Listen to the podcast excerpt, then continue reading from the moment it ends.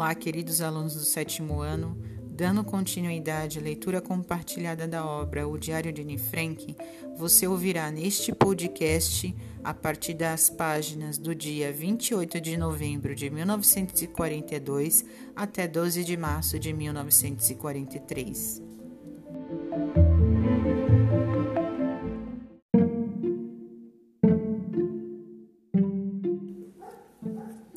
Sábado, 28 de novembro de 1942. Querida Kitty, estamos usando eletricidade demais e ultrapassamos nossa cota. Resultado: economia excessiva e perspectiva de ter a eletricidade cortada. Nenhuma luz durante 14 dias. Ideia agradável, não é? Mas quem sabe talvez não demore tanto. Fica muito escuro para ler depois das quatro e meia. Por isso matamos o tempo com todo tipo de atividade maluca contar charadas, fazer ginástica no escuro, falar inglês ou francês, criticar livros. Depois de algum tempo, tudo fica chato. Ontem descobri um novo passatempo: usar um bom binóculo para espiar os cômodos iluminados dos vizinhos. Durante, durante o dia, nossas cortinas não podem ser abertas, nem um centímetro, mas não há perigo quando fica escuro. Eu não imaginava que os vizinhos poderiam ser tão interessantes. Os nossos, de qualquer modo, são. Já vi alguns jantando, uma família fazendo filmes domésticos e o dentista do outro lado atendendo uma senhora apavorada.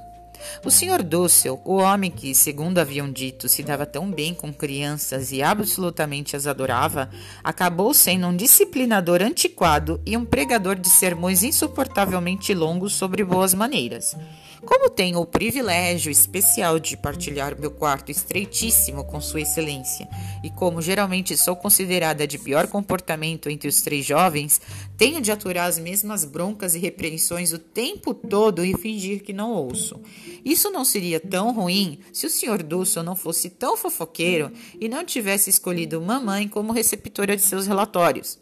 Quando o senhor Dúcio acaba de me recitar a lei contra a insubordinação, mamãe faz o discurso de novo, dessa vez jogando todo o código penal em cima de mim.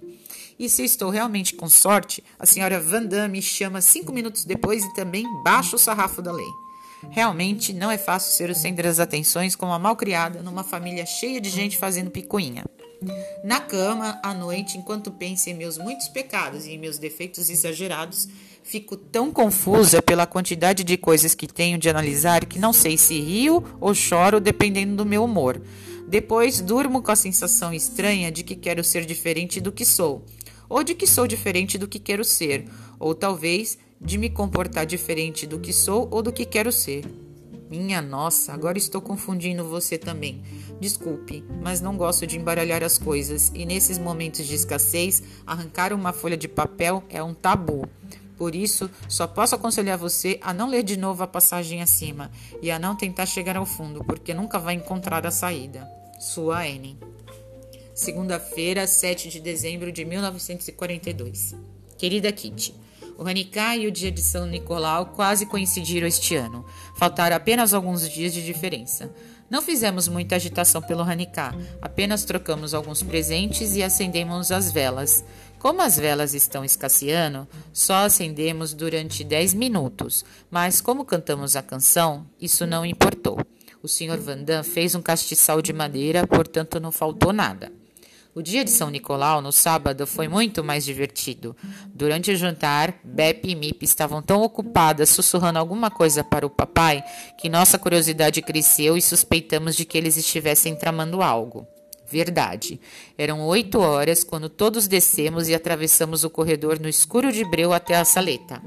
Isso me deu arrepios e desejei estar em segurança lá em cima. Poderíamos acender a luz, já que esse cômodo não tem janelas. Quando fizemos isso, papai abriu o armário grande. Ah, que maravilhoso! gritamos todos. No canto havia uma cesta grande decorada com papel colorido e uma máscara de Pete Mombax, Black Peter. Rapidamente levamos a cesta para cima. Dentro havia um presentinho para cada um, incluindo um verso apropriado. Como você é familiarizada com o tipo de poema que as pessoas escrevem umas para as outras no dia de São Nicolau, não vou copiá-los. Ganhei uma boneca Keep, papai ganhou suportes para livros e assim por diante. Bom, De qualquer modo, foi uma ótima ideia, e como nós oito nunca havíamos comemorado antes o dia de São Nicolau, essa foi uma boa hora para começar. Sua Anne. PS. Também demos presentes para todo mundo lá de baixo, algumas coisas que sobraram dos bons e velhos tempos. Além disso, Mip e Bep sempre ficam felizes com dinheiro.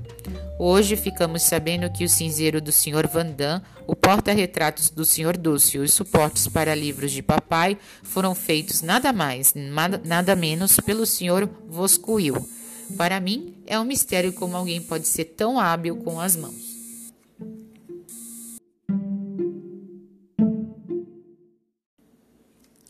Quinta-feira, 10 de dezembro de 1942.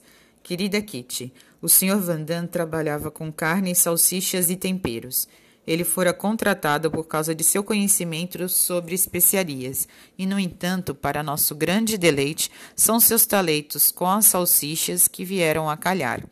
Encomendamos uma grande quantidade de carne, no câmbio negro, claro, que estamos planejando conservar para o caso de haver dificuldades. O Sr. Vandam decidiu fazer chouriço, salsichas e linguiça. Eu me diverti vendo colocar a carne no moedor, uma, duas, três vezes. Em seguida, ele acrescentou os outros ingredientes à carne moída e usou um tubo comprido para forçar a mistura das tripas. Comemos o chouriço com chucrute no almoço, mas as salsichas que iriam ser enlatadas precisavam secar primeiro, por isso nós as penduramos num pau suspenso no teto. Todo mundo que entrava no quarto morria de rir vendo quando via as salsichas penduradas. Era uma visão cômica. A cozinha ficou uma bagunça. O Sr. Van Damme, usando o avental da mulher e parecendo mais gordo do que nunca, trabalhava a carne. Com as mãos sangrentas, o rosto vermelho e o avental manchado, parecia um açougueiro de verdade. A senhora Van Damme tentava fazer tudo ao mesmo tempo: aprender holandês num livro, mexer a sopa, vigiar a carne, suspirar e gemer por causa de sua costela quebrada. É isso que acontece quando velhas senhoras fazem exercícios tão idiotas para se livrar dos traseiros gordos. Dúcio teve uma infecção na vista e estava sentado perto do fogão, colocando um emplastro de chá de camomila no olho. Pim, sentado no único raio de sol que entrava pela janela, tinha de ficar mexendo a cadeira de um lado para o outro para sair do caminho. Seu reumatismo devia estar incomodando, porque ele estava ligeiramente encurvado e vigiava o Sr. Vandam com uma expressão agoniada no rosto. Ele me lembrou um daqueles inválidos idosos que a gente vê nos asilos. Peter estava correndo pelo cômodo com Moshi, a gata, enquanto mamãe, Margot e eu descascávamos as batatas cozidas. No fundo, nenhum de nós fazia nosso trabalho direito, porque estávamos todos ocupados olhando o Sr. Vandam. Dúcio iniciou as consultas dentárias. Só de brincadeira vou descrever a sessão com seu primeiro paciente. Mamãe estava passando roupa e a senhora Vandam, a primeira vítima, sentou-se numa cadeira no meio da sala. Dúcio, abrindo sua maleta com ares de importância, pediu um pouco de água de colônia que poderia ser usada como desinfetante e vaselina que teria de substituir a cera. Ele olhou a boca da senhora Vandam e descobriu dois dentes que faziam com que ela se retorcesse de dor e desse gritos constantes toda vez que ele os tocava. Depois de um longo exame, longo para a senhora Vandam, já que na verdade não durou mais de dois minutos, Dúcio começou a raspar uma das cáries mas a senhora Vandam não tinha intenção de deixar. Ela se debateu com os braços e as pernas até que Dulce enfim largou seu instrumento e o negócio ficou preso no dente da senhora Vandam. Aí é que a situação ficou preta. A senhora Vandam se sacudiu em todas as direções, chorou, na medida do que é possível chorar com um instrumento daqueles na boca, tentou retirá-lo, mas só conseguiu enfiá-lo ainda mais. O senhor Dulce observava calmamente a cena com as mãos nos quadris, enquanto o restante da plateia rolava de rir. Claro que isso foi maldade nossa. Se fosse comigo, juro que teria gritado ainda mais alto. Depois de muitas sacudidas, chutes e gritos, a senhora Vandam finalmente conseguiu tirar a coisa. E o senhor Dúcio prosseguiu com seu trabalho como se nada tivesse acontecido.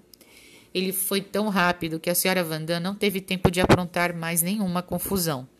Mas o Sr. Odúzio teve mais ajuda do que jamais tivera antes, nada menos do que dois assistentes, o Sr. Vandam e eu fizemos bem o nosso trabalho. A cena lembrava uma daquelas gravuras medievais, a Caco at Work. Mas, enquanto isso, a paciente ia ficando inquieta, já que tinha de ficar de olho na sua sopa e na sua comida. Uma coisa é certa, vai demorar um bocado de tempo até que a senhora Vandam marque outra consulta dentária. Sua N. Domingo, 13 de dezembro de 1942. Querida Kitty, estou sentada muito confortavelmente no escritório principal, olhando através de uma fresta nas cortinas grossas. Está escurecendo, mas há luz suficiente para escrever. É realmente estranho ver as pessoas passando. Todos parecem estar com tamanha pressa que quase tropeçam nos próprios pés. Os que vão de bicicleta seguem tão rápido que nem consigo ver quem são. As pessoas desta região não são particularmente bonitas de se olhar. As crianças, principalmente, são tão sujas que, que não dá vontade de tocar nelas nem com um pau de três metros. Verdadeiros moleques de rua com narizes escorrendo. Mal consigo entender uma palavra do que dizem. Ontem à tarde, enquanto eu e Margot estávamos tomando banho, comentei. E se arranjássemos uma vara de pescar e pegássemos uma daquelas crianças enquanto estão passando e as enfiássemos na tinta, lavássemos e remendássemos as roupas e. E amanhã ela estaria tão suja e rasgada quanto antes, respondeu Margot. Mas estou falando demais. Também há outras coisas para olhar: carros, barcos e a chuva. Consigo ouvir o bonde e as crianças e me divirto. Nossos pensamentos mudam tão pouco quanto nós. Parece um carrossel indo dos judeus à comida, da comida à política. A propósito, falando de judeus, ontem vi dois quando estava espiando pela cortina. Senti como se estivesse olhando para uma das sete maravilhas do mundo. Tive uma sensação esquisita, como se eu os houvesse denunciado à autoridade e agora estivesse espionando sua infelicidade. Diante do anexo fica uma casa flutuante. O capitão mora lá com a mulher e os filhos. Ele tem um cachorrinho que vive latindo. Só conhecemos o cachorrinho pelo latido e pelo rabo, que podemos ver sempre que ele corre pelo convés. Ah, que pena! Começou a chover e a maioria das pessoas está escondida sob os guarda-chuvas. Só consigo ver as capas e, de vez em quando, a parte de trás de uma cabeça com um gorro de meia. Na verdade, nem preciso olhar. Atualmente, consigo reconhecer as mulheres no instante, ficando gordas de tanto comer batatas, vestidas com um casaco verde ou vermelho e sapatos gastos, com uma bolsa de compras pendurada no braço, rostos sérios ou alegres, dependendo do humor dos maridos. Sua Enen. Terça-feira, 22 de dezembro de 1942. Querida Kitty, o anexo ficou maravilhado ao saber que cada um de nós receberá mais 125 gramas de manteiga para o Natal. De acordo com o jornal, todo mundo tem direito a 250 gramas, mas isso é para aqueles felizardos que recebem os cupons de racionamento do governo, e não os judeus escondidos como nós, que só conseguem comprar quatro, em vez de oito cupons no mercado negro. Cada um vai preparar alguma coisa com a manteiga. Esta manhã fiz dois bolos e um monte de biscoitos. Lá em cima todo mundo está ocupadíssimo. E mamãe informou que não posso estudar nem ler antes de terminar todas as tarefas domésticas.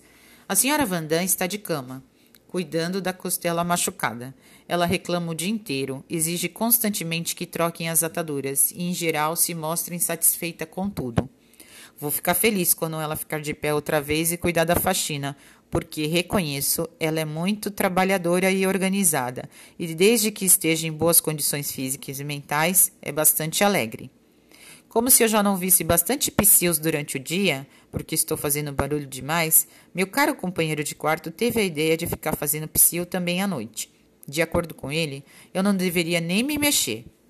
Eu me recuso a dar trela, e da próxima vez em que ele pedir silêncio, eu vou devolver-lhe o psiu. A cada dia ele fica mais irritante e egoísta. A não ser na primeira semana, não vi nenhum dos biscoitos que ele me prometeu tão generosamente. Ele é mais chato nos, nos domingos, quando acende a luz ainda de madrugada para fazer ginástica durante dez minutos. Para mim, esse tormento parece durar horas. As cadeiras que uso para tornar minha cama mais comprida são constantemente sacudidas sob minha cabeça.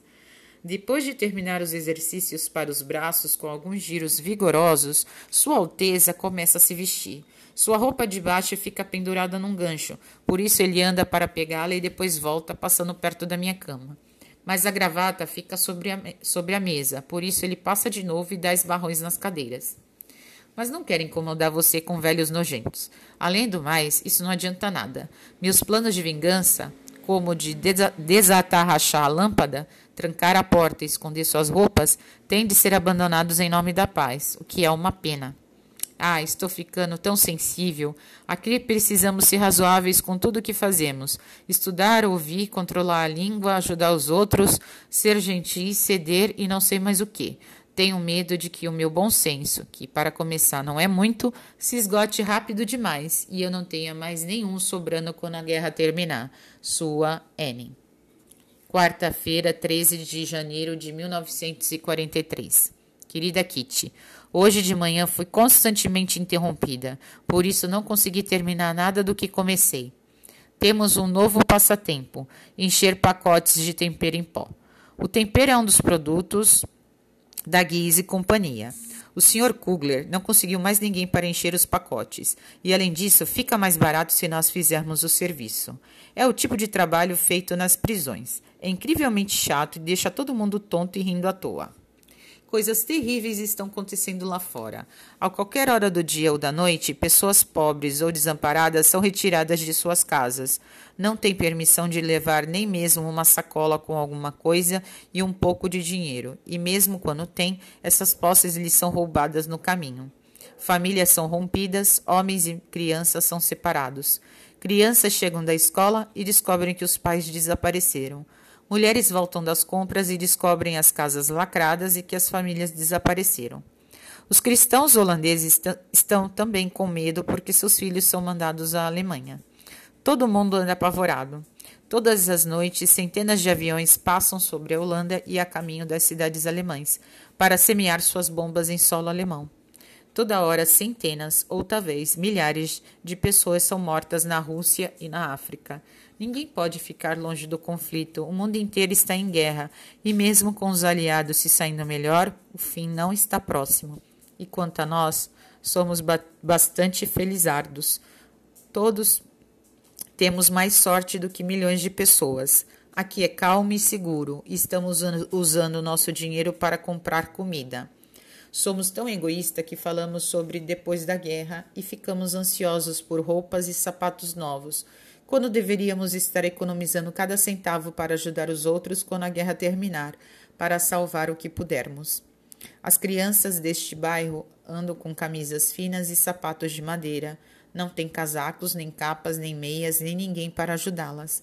Mordendo uma cenoura para acalmar as dores da fome, saem de suas casas frias e andam pelas ruas até salas de aula ainda mais frias. As coisas ficaram tão ruins na Holanda que hordas de crianças abordam os pedestres para implorar um pedaço de pão. Eu poderia passar horas contando a você o sofrimento trazido pela guerra, mas só ficaria ainda mais infeliz. Só podemos esperar com toda a calma possível que ela acabe. Judeus e cristãos esperam, o mundo inteiro espera, e muitos esperam a morte. Sua Ellen. Sábado, 30 de janeiro de 1943. Querida Kitty, estou explodindo de raiva, mas não posso demonstrar. Gostaria de gritar, bater os pés, dar uma boa sacudida em mamãe, chorar e não sei mais o que por causa das palavras horríveis, dos olhares de ironia e das acusações que ela me faz dia após dia. Coisas que me furam como flechas lançadas por um arco muito retesado e que são quase impossíveis de serem retiradas de meu corpo. Gostaria de gritar com mamãe, com Margot, com os Vandam, com o Rússio e com papai também. Me deixe em paz, deixe que eu tenha pelo menos uma noite sem chorar até dormir com os olhos ardendo e a cabeça latejando. Deixem que eu vá embora, embora de tudo, embora deste mundo. Mas não posso fazer isso. Não posso deixar que eles vejam minhas dúvidas, nem as feridas que me causaram. Não consigo suportar sua simpatia ou seu escárnio bem-humorado.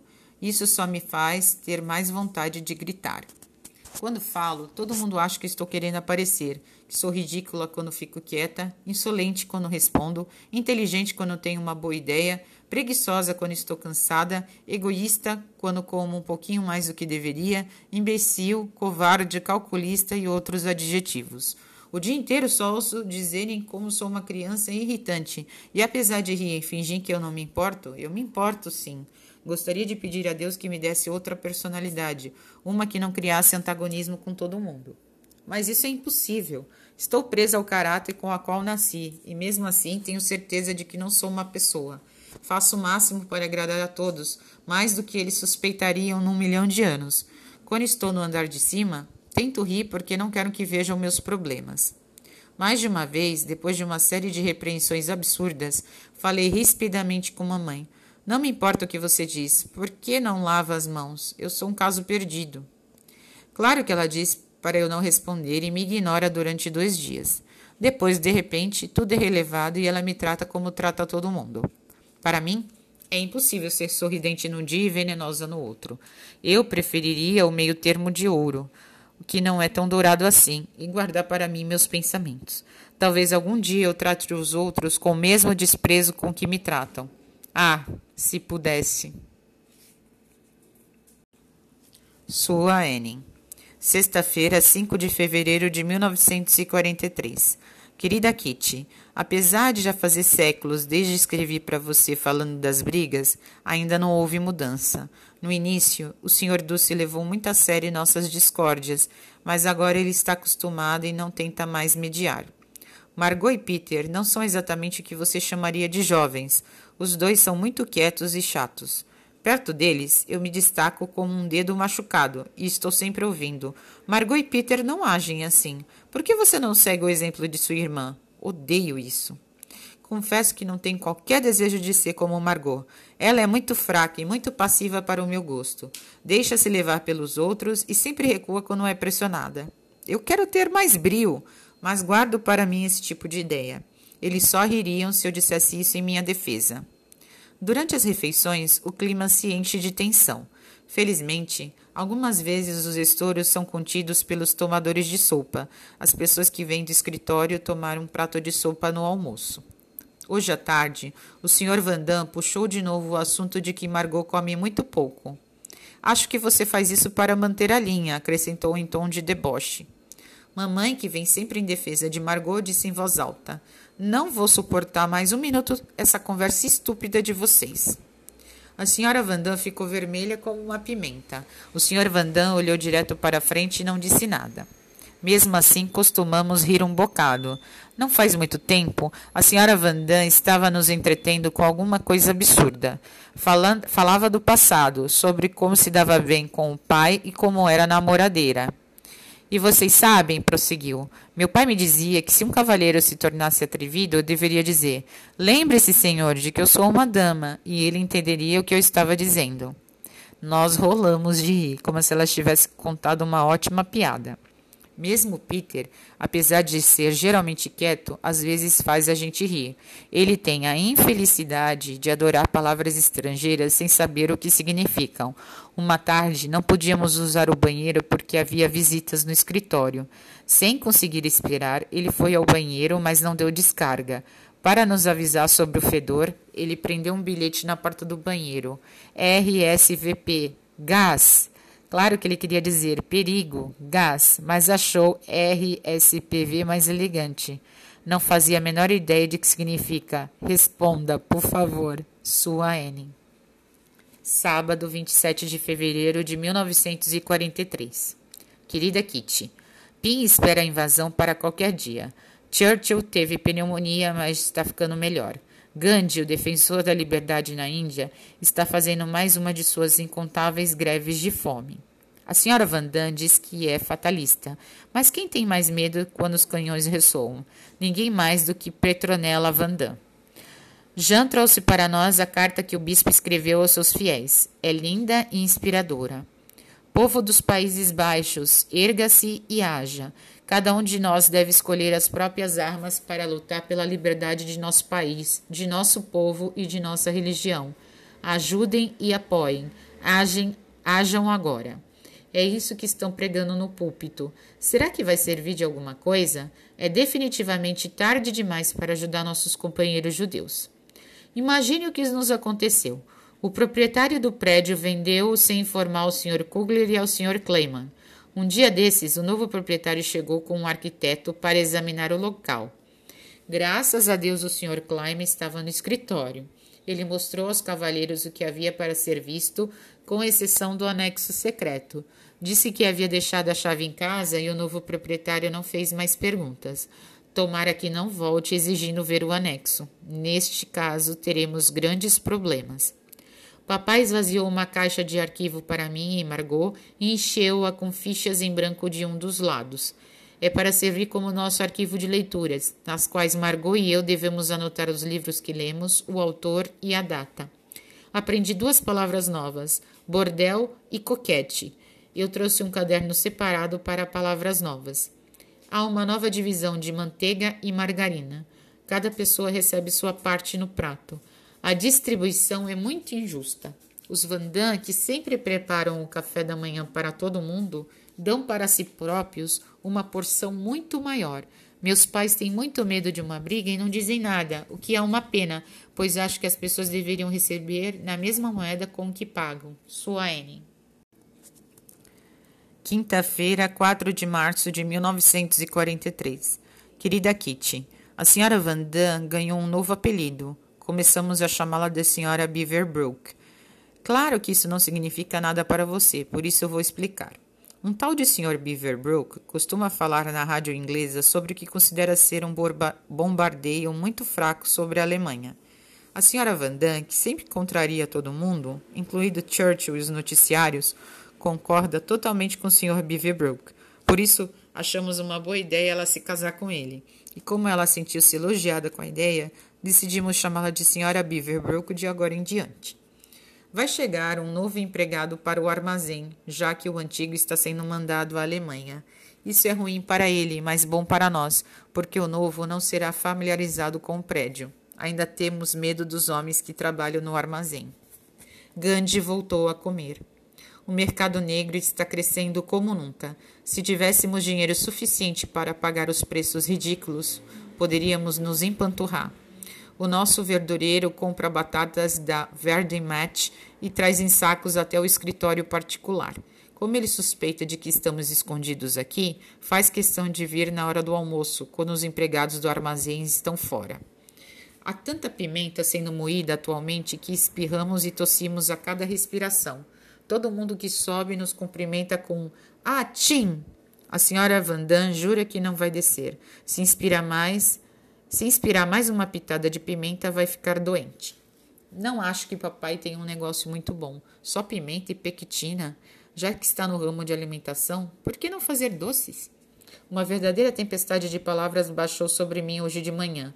O ar relampejou com tantas expressões furiosas que meus ouvidos ficaram ressoando com N é maniço, ou e os Vandans são bons naquilo, fogo e enxofre. Sua N. Quarta-feira, 10 de março de 1943. Querida Kitty, ontem à noite tivemos um curto-circuito. Além disso, os canhões ficaram disparando até o amanhecer. Ainda não superei meu medo de aviões e tiros e me arrasto até a cama de papai quase todas as noites em busca de conforto. Sei que parece criancice, mas espere até isso acontecer com você.